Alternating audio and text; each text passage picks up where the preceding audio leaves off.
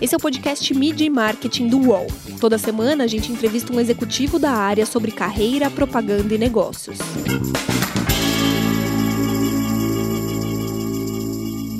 O papel social das empresas cresceu muito na pandemia. As pessoas confiam mais nas marcas do que nas instituições. Como é ser, em parte, responsável pelo que essas empresas levam para o público? E, em breve, veremos a transformação de todos os negócios em negócios digitais? Eu sou Renato Pesotti e nesta semana a gente recebe a Lica Bueno, que é sócia da agência Suno United Creators e presidente do grupo de mídia São Paulo. Tudo bem, Lica? Prazer estar contigo aqui. Tudo bem com vocês? Prazer é todo meu. Já começo te agradecendo muito pelo convite. Legal. A, a, gente pode falar que a Suno é uma das maiores agências novas do mercado, né? Tem um formato de um pouco diferente e tem um pouco mais de quatro anos de vida, né? Hoje vocês atendem clientes como Santander e, e como o iFood. O que, que, a pandemia mudou efetivamente na forma de vocês trabalharem com os seus clientes, né? Vocês que já nasceram nesse, nesse formato é, quase home office, híbrido, digital, né? O que, que mais assustou vocês e vocês tiveram que mudar na maneira de trabalhar? É, assim, acho que assustou todo mundo, seja os mais novos, os mais velhos, os maiores, os menores, acho que ninguém estava preparado para isso. Acho que o que ajudou a Suno foi que a gente desde o início já tinha o modelo né, de times 100% dedicados, equipes 100% dedicadas e focadas em um cliente só. Então, é, quando você transforma tudo, vai para casa, todo mundo tra né, trabalha para aquele cliente, fica a profundidade que aquele time tem, o entendimento que aquele time tem no cliente é maior e a distância atrapalha um pouco menos, né? Ou seja, você tem pessoas mais preparadas e mais entendedoras do negócio do cliente para é, sair já rampando, como a gente fala, né, no, no negócio, seja dentro ou fora, home office ou não. Então, acho que isso ajudou.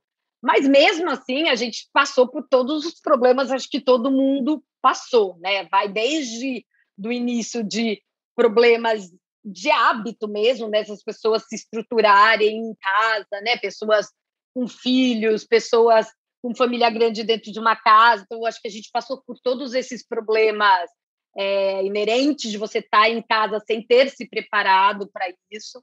Né? Todos os problemas que aí foi um pouco mais né, pro, do meio assim da pandemia, depois de alguns meses de pandemia, do peso emocional né, que teve a pandemia, mais home office, mais crise, mais tudo acontecendo ao mesmo tempo na, né, no emocional das pessoas, no mental das pessoas, então cuidar das pessoas mais, entender como ajudar né, nesse, é, nesse mecanismo que se criou né, de a casa é o trabalho, o trabalho é a casa, sem nenhuma divisão, com as pressões de filho em casa. Então, acho que todo mundo passou por isso e a gente, aí de verdade, como uma empresa nova, mais nova, talvez estivesse menos preparada né, estruturalmente falando, RH, operações de RH e tal. Então, acho que isso foi uma, uma coisa que a gente sofreu bastante, que a gente teve que correr é, atrás do prejuízo. É, e que, obviamente, a gente ainda está passando, porque estamos há quase né, um, mais de um ano e meio nessa, nessa, nessa vida ainda, e, e aí a pressão em cima da pressão, mais uma crise econômica e tudo. Então, isso só é, pressiona ainda mais os funcionários, as pessoas e os nossos é, parceiros. Então, assim, eu acho que a gente teve algumas situações onde a gente teve vantagens, né? Porque a gente era novo e a gente era mais desestruturado, então desestruturar foi mais fácil. Mas em outros casos, a gente teve mais dificuldade justamente por ser menos ter menos práticas e sistemas, mecanismos e processos que ajudassem nesse novo momento. Processos são bons desde que eles não atrapalhem, né? E a gente tem um, um, formato de publicidade que pede muita burocracia aqui no Brasil, né? É muita aprovação, muito cliente, é, é muita gente decidindo, às vezes, um post de, de rede social, né? Como que é esse trabalho quando vocês atuavam dentro de um cliente, como o Santander, de repente vocês têm que sair de dentro do cliente por conta da pandemia, né? Como foi essa migração para como se fosse uma agência mais tradicional? É, foi um momento difícil também de lidar, né? Você sabe que eu acho que isso a gente não sentiu, porque a gente não saiu do cliente, né? A gente fisicamente saiu de estar lá dentro, mas a gente estava mais dentro do que nunca nos vídeos e nas, é, né, e nas, na, nos virtuais, nas lives e tal. Então, eu, eu não acho que isso a gente sentiu, não. O que eu acho que aconteceu é que a velocidade de tudo aumentou ainda mais, né? A velocidade das entregas, dos acontecimentos foi maior ainda, né? Porque todo mundo de uma hora para outra tem que mudar muita coisa, né? Então, alguns clientes como o iFood, por exemplo, que a gente já estava num nível de crescimento, de adoção natural de todas as, as, né, as techs estavam crescendo em adoção pelos consumidores, mas a pandemia fez essa curva acelerar de uma maneira que ninguém estava preparado, né? Então isso fez com que a Suno, então que é uma extensão, tivesse que ter esse mesmo nível de aceleração é, e foi bastante é, agressivo isso. A gente, graças a Deus, conseguiu, mas teve né, muitos custos, acho que é, tanto de pessoas, né, né, de contratações, de fila, de crescimento de equipe no meio da, da pandemia, de crescimento de equipamentos, de tudo isso, quanto aquilo que eu já falei um pouco do preço emocional de tudo isso. A mesma coisa com o Santander, com a Heine, com o Edux. Então, assim, acho que foram. É, este foi o maior problema. Não acho que a gente se afastou, não. Eu, eu acho até que a gente chegou mais ainda dentro do negócio, porque como a gente teve que realmente trocar a roda do carro andando, né? A gente tinha um planejamento ou algumas ideias de do que ia acontecer nos próximos meses, que rasgaram e jogaram no lixo. Mudamos produtos e a gente estava junto com eles nessa elaboração e tudo, né? A Heineken, por exemplo, os bares todos fechados, o que, que você faz agora, né? Todos os planos que estavam ali tiveram que ser 100% alterados. Então, eu acho até que isso gerou uma proximidade maior e uma capacidade da agência entrar mais ainda no negócio e não só na comunicação e no marketing. Legal você falar isso. O Bruno Montejorge, que é diretor de branding e comunicação do iFood, teve no programa umas três semanas atrás e ele falou exatamente sobre isso, né? Que o iFood se tornou essencial na pandemia, né? O papel social das marcas cresceu muito na pandemia. Aliado a isso, as pessoas hoje elas confiam mais nas marcas do que nas instituições, né? Confia mais hoje numa, numa empresa do que no político, né? Como que é ser responsável pelo que, que essas empresas vão levar para o público, né? A, a agência ela era um parceiro, era um, um, fornecedor do cliente e de repente se tornou fundamental na vida do cliente também, né? Talvez não acontecesse antes, o senhor ia ligar para você e falar assim: estamos fazendo certo, né? E aí você tem que dar a sua opinião, que até então talvez passasse por aprovações tal. O cara liga para você e fala assim: ó, estamos fazendo isso, estou no caminho certo, e aí você tem que ir pelo mais até que pelo feeling, né? Não tem tempo de rodar pesquisa, etc. Como que é ser responsável por levar essa comunicação desses clientes que são hoje importantíssimos para as pessoas né, lá de fora? É, eu acho que eu sempre foi uma responsabilidade grande, né? Mas eu acho que realmente tem crescido na medida de que as marcas têm crescido de valor para a vida das pessoas né? Obviamente já se tinha uma responsabilidade gigante porque era um impacto total no negócio da empresa que você estava trabalhando, né? Nos lucros, no, nos, é, nos investimentos, nos faturamentos. Mas agora, além de tudo isso que continua, tem esse papel social e institucional que as marcas né, representam na vida das pessoas, até por todas as redes sociais e né, o quanto isso se reverbera na comunidade como um todo, na sociedade como um todo e até no ambiente político como um todo. Então, com certeza, acho que essa responsabilidade e essa pressão cresceu, né? Então, é o que você falou, muitas vezes você tem que ter ali uma resposta de bate pronto, né? Não dá mais de fazer uma pesquisa que vai demorar um mês. Então, eu acho que o que mudou é que você tem que estar ainda mais preparado, né? Você tem que estudar de antemão, né? Se preparar de antemão, ter repertório, né? Eu falo isso muito para o meu time, para as equipes. Eu acho que o importante para que você tenha essa resposta e esteja preparado para estes momentos é que você tenha repertório, né? E não só repertório técnico, né? Eu acho que justamente porque a gente está falando de pessoas, está falando de sociedade, comunidade, o importante é que você tenha um repertório diverso, né? Que você tenha não só estudo ou é, leitura sobre esse repertório diverso, mas relacionamento com pessoas diversas, né, com marcas diversas, com negócios diversos, com grandes empresas, mas com pequenas empresas, médias empresas, né, com diversidade de pessoas, de né, gênero, raça e tudo mais, backgrounds, né, idades. Então, eu, eu acho que isso é uma das maneiras que a gente encontra também de estar mais preparado para esses momentos. Legal você falar sobre isso, que eu ia perguntar exatamente sobre essa mudança, né, essa transformação nas agências. No cliente teve a transformação digital, né? que foi completamente acelerado. Quem não tinha tirado do, da gaveta teve que tirar da gaveta voando, como você mesmo disse, né? Trocar a roda do carro andando, né? E dentro das agências, é, há alguns anos a gente vem assistindo uma, uma transformação cultural das empresas, né?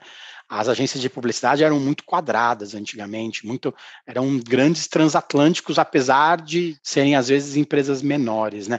Você vê essa mudança cultural acontecendo nas agências também, ou a gente ainda está andando muito devagar em relação a isso? Não, eu vejo, eu vejo sim. Talvez eu, eu tenha uma visão um pouco contaminada, porque antes da Suna eu trabalhei quatro anos no Facebook e eu tinha exatamente esse papel, né? Eu, eu criei a área de relações com as agências lá, e o papel era justamente trabalhar com as agências essa mudança de mindset, de mindset digital, do, de é, culturalmente falando do modelo de trabalho, né? Não apenas usar as ferramentas, mas pensar mobile first, pensar digital first, e-commerce first. Então, é, eu acho que sim, é, essa mudança vem acontecendo. Ela também se acelerou na pandemia, né, por uma questão real de necessidade, precisa ou você está morto. Então, eu acho que ela vem acontecendo sim, e, e ela é nítido até na, nos trabalhos que saem na rua, né? Eu acho que hoje a gente vê que muitos, grande maioria dos trabalhos, ou muitos deles, eles são pensados digitalmente, eles já são pensados na jornada completa, né, digital do, do consumidor ou do, do cliente, o que antes era muito é, quando o cara se dizia digital, mas na hora que você ia ver era uma adaptação de um filme que tinha ido para televisão, né? Eu acho que hoje isso já é a exceção e, a, e o pensamento mais completo, baseado em dados, né? Todo pensado a partir dos dados, do test and learn, ele já é muito mais presente em todas as agências. Você falou dos dados, né, da tecnologia. Se a gente juntar dados, tecnologia e criatividade, a gente chega no santo graal da publicidade, né? Todo mundo quer, né? Quanto que as agências mudaram por causa disso? Né? Antigamente a gente estava acostumado com as agências que tinham o nome do criativo na porta, né? A agência tinha o nome do criativo, o nome do líder tal. É, você acha que esses executivos mais madman, eles deram lugar aos nerds dos dados? Você acha que a criatividade ficou um pouco mais quadrada ou a gente acha isso porque a gente está no meio dessa mudança toda também? Eu não acho que ficou mais quadrada, e eu nem acho que deu lugar para os nerds. É que eu acho que agora a praça é muito mais democrática, né? Eu acho que realmente hoje é sobre a colaboração, né? Eu acho que é, é, foi difícil, né? Eu brinco, meu marido é criativo, então eu posso falar assim, eu brinco que eu falava muito para ele, desce ainda né, lá atrás. E eu acho que ele até foi um dos primeiros, desce desse salto que não é, não te pertence mais porque é justamente isso, não é mais sobre ai, o grande gênio que, óbvio que criação, para mim, é ainda muito importante, é ou até o mais importante, sim, né? Quando você fala, mas ele só vai ser efetivo e brilhante se ele considerar os dados, e quanto mais ele considerar isso como parte da inspiração dele, mais brilhante vai ser. Né? E eu acho que lá atrás, óbvio, como tudo que é desconhecido, se via isso como uma ameaça. Puxa, eu não entendo, não quer Hoje, a maioria e os mais espertos inteligentes já perceberam que, na verdade, não, isso é só uma alavanca. É, ele usar isso é uma alavanca para que ele, ele faça trabalhos melhores ainda. Então, agora está acontecendo uma coisa engraçada, né? Os próprios criativos estão sedentos por dados. Eles ficam atrás, gente, mas eu ainda não cadê o dado, como está performando, cadê o dado que como que foi a antiga. Então, eu acho que isso já está acontecendo de verdade, assim, né? De novo, e, e, você perguntou, né? Eu acho que isso mudou muito a arena das agências. Eu acho que para que isso aconteça, as agências precisam ser cada vez menos departamentizadas, não é sobre departamento, né? É sobre se trabalhar nesse modelo, chame como quiser, deve ter um modelo agile, em, em grupos, né, em, em, squads, mas exatamente sobre isso, é sobre aquele grupo que se dedica àquele trabalho. Óbvio que cada um tem o seu expertise, mas todo mundo dá palpite em tudo, né? Porque é a soma desses conhecimentos que vai dar origem àquele melhor trabalho, né? Então, para mim, o, que mudou mesmo foi essa maneira, a aceitação de que é sobre a colaboração, é sobre aceitar que o outro vai dar palpite no meu e eu vou dar palpite no do outro, para a composição ser o melhor possível. É, antigamente era impossível virar para um criativo, né? nem que fosse o marido para falar, ó, oh, isso não tá legal, né? Era impossível, é. Tinha que tomar cuidado na hora de falar. Agora não, é. Você chega com o dado e fala só, isso não tá legal. Você não pergunta mais, você não palpita mais, você fala a verdade, né? Exato, total. Legal. Vamos para o intervalo. Daqui a pouco a gente volta com a Lica para falar sobre como essa fragmentação da mídia, né, mudou a, a forma de fazer publicidade. Depois de mostrar como o PCC se tornou a maior facção criminosa do Brasil, a série Primeiro Cartel da Capital chega à segunda temporada. Agora, o foco são as disputas pelo comando do tráfico internacional. Os novos episódios estão no Wallplay e no YouTube de Move.doc. Ideias, uma série de entrevistas em vídeo do UOL. Com grandes nomes, experiências, incômodos, propostas e soluções. Assista ao Ideias no YouTube do UOL. O sobrevivencialista é o cara que busca técnicas, conhecimentos, equipamentos para sobreviver independente da situação onde ele estiver. A pandemia nos provou que essas pessoas estavam certas. Greve de caminhoneiro, greve de policiais, tudo isso pode ser um estalo para alguém. O que é necessário para que o indivíduo consiga viver distante da sociedade, ou ao menos não contando com os serviços considerados essenciais na sociedade? Assista Sobrevivencialistas no YouTube de Movidoc. Voltamos. Essa semana a gente recebe a Lica Bueno, que é sócia da agência Sun United Creators e é presidente do grupo de mídia de São Paulo. Todo ano o grupo de mídia publica um, um grande compilado, né, um estudo sobre o consumo de mídia no país. O ano passado para esse mudou muita coisa, né? Talvez os mais jovens assistiram mais televisão, a gente teve a explosão das lives, talvez os mais velhos aprenderam a mexer no celular porque não tinha outro jeito, né? Queria que você falasse um pouco das lições do compilado desse ano. É, o que a gente viu no Mídia Dados do grupo de mídia esse ano foi exatamente essa consolidação geral né, do digital. É, eu acho que o digital efetivamente se consolidou em múltiplos formatos. Então, como você estava falando, a explosão das lives no início da pandemia, crescimento acelerado dos podcasts, crescimento aceleradíssimo do streaming, né, e várias opções de streaming, de lançamentos de novos players é, de streaming, crescimento acelerado do consumo de vídeo no digital, né, YouTube, Facebook, Instagram, TikTok, lançamento de novos players relevantes e, e que cresceram aceleradamente como o TikTok, agora o Quai, Pinterest, ou seja, né, uma pulverização de veículos, de canais no digital com um crescimento muito acelerado. Então, eu acho que o que o Mídia Dados traz de principal né, é essa consolidação é, do digital como um todo, que cada vez menos é um meio né, e sim uma maneira, porque a gente sabe que é, é, é uma tecnologia, né, que já já e aí já temos a Smart TV sendo digital, o of Home sendo digital. Então, é, o que a gente vê é essa consolidação e o crescimento do consumo dos meios e da compra destes meios através do digital. Dessas lições todas que vocês viram surgir na pandemia, quais que você acha que eram passageiras mas que vão ser perenes mesmo. As lives a gente já percebeu que não vão ficar, né? Talvez nunca poderiam ficar no mesmo, na mesma intensidade, mas talvez elas não fiquem, talvez sobre um pouquinho só.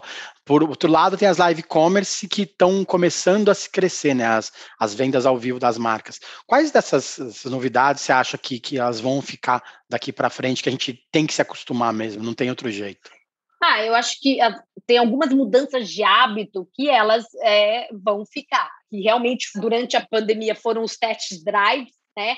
E aí é, você começa a perceber os benefícios e se sentir mais seguro. O e-commerce é um deles, né? O crescimento de compra pelo digital, de marcas que nunca, né, ou de empresas que tinham, sei lá, meio por cento das vendas via e-commerce e hoje já tem 20, 30%.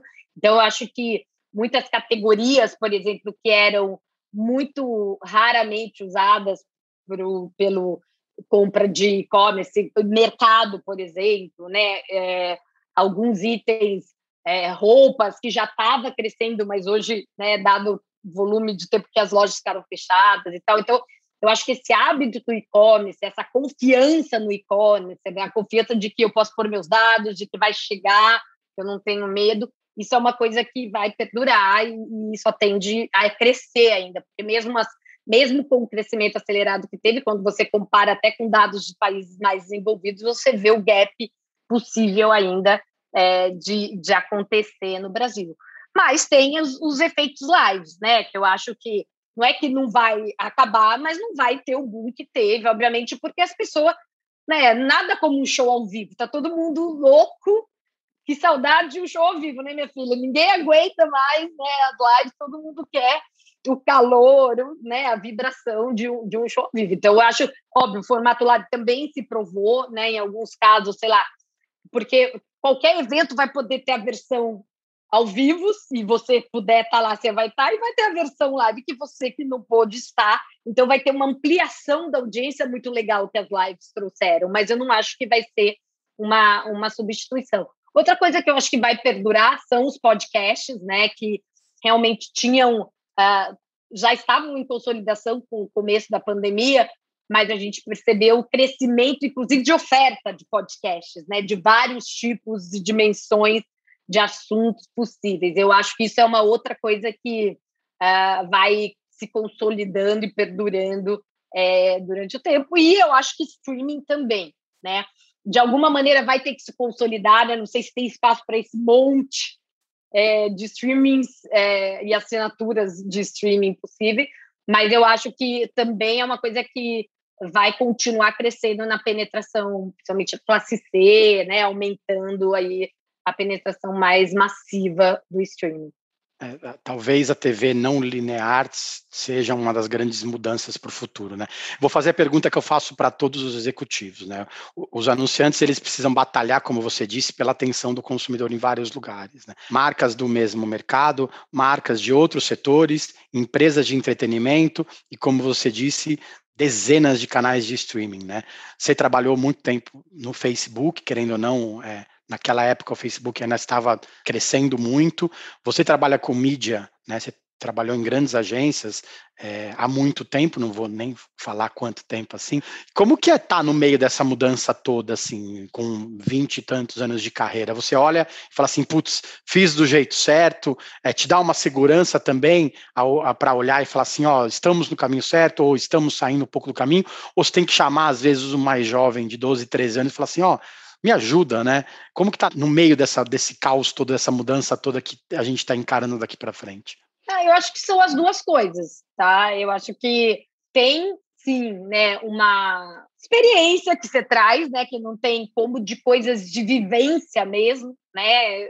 Assim, ai, no momento de pressão, numa reunião de pressão com o cliente ou no momento de uma decisão mais rápida, obviamente que a experiência de vários, você já ter passado por várias situações daquela ou parecidas com aquela, te traz uma confiança ou um repertório para que você solucione. Então, eu acho que isso sim ajuda. Mas tem N momentos também que eu falo, Jesus, não sei nem do que está acontecendo, do que eles estão falando. E eu não tenho vergonha nenhuma de chamar é, eu brinco, eu tenho quatro filhos e, e, eu brinco, eu tenho um focus group em casa. Eu, minha filha mais velha tem 20, eu tenho um de 15, uma de 14 e uma de 6. Então, dependendo, eu tenho target, sabe? É, é, ali no TikTok, eu chamo o meu de 14, de 15 ali, pelo amor de Deus, me ajuda. É do Instagram, a minha de 20.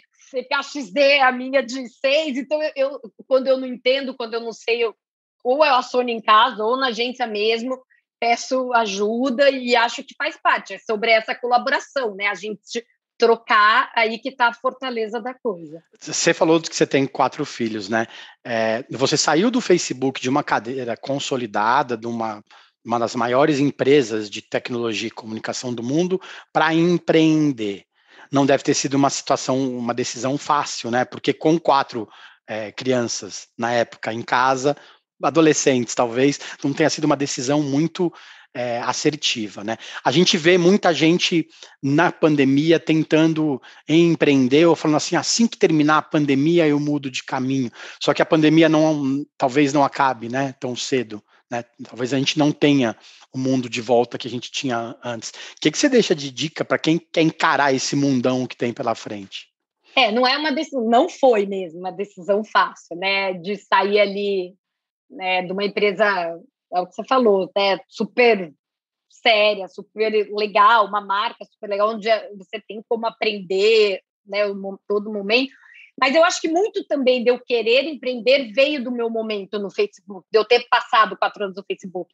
Porque quando você, o Facebook, né, quando você trabalha nessas empresas techs, assim, você mergulha muito naquela cultura do Vale do Silício, né? Das pessoas que começaram na garagem, de uma ideia, né? E uma vontade faz virar um Facebook, um Google da vida. Então, você fica com aquela, com aquela vontadinha, aquele, né? Aquele, putz, que seria, como seria se eu também quisesse, né? E, e aí, quando apareceu a oportunidade, eu sempre gostei muito de comunicação, né? De propaganda. Então, foi muito legal a minha a passagem no Facebook para entender mais de tecnologia e digital, mas eu senti um pouco de falta também da parte né, de propaganda em si, de ter parte da estratégia geral do cliente, não só da estratégia de Facebook. É, então, casou as duas vontades, né? Voltar, mas voltar de um jeito diferente, implementando um pouco da minha maneira de ver o negócio. Então, mas é um frio na barriga. E, e, não é uma decisão muito racional, né? Porque se você bota ali na, no peso, é difícil mesmo de tomar essa decisão. Mas o conselho que eu dou é: eu, se você né, acredita no sonho de verdade, porque não é fácil, é, todo, o que todo mundo fala é verdade. Eu acho que é muito.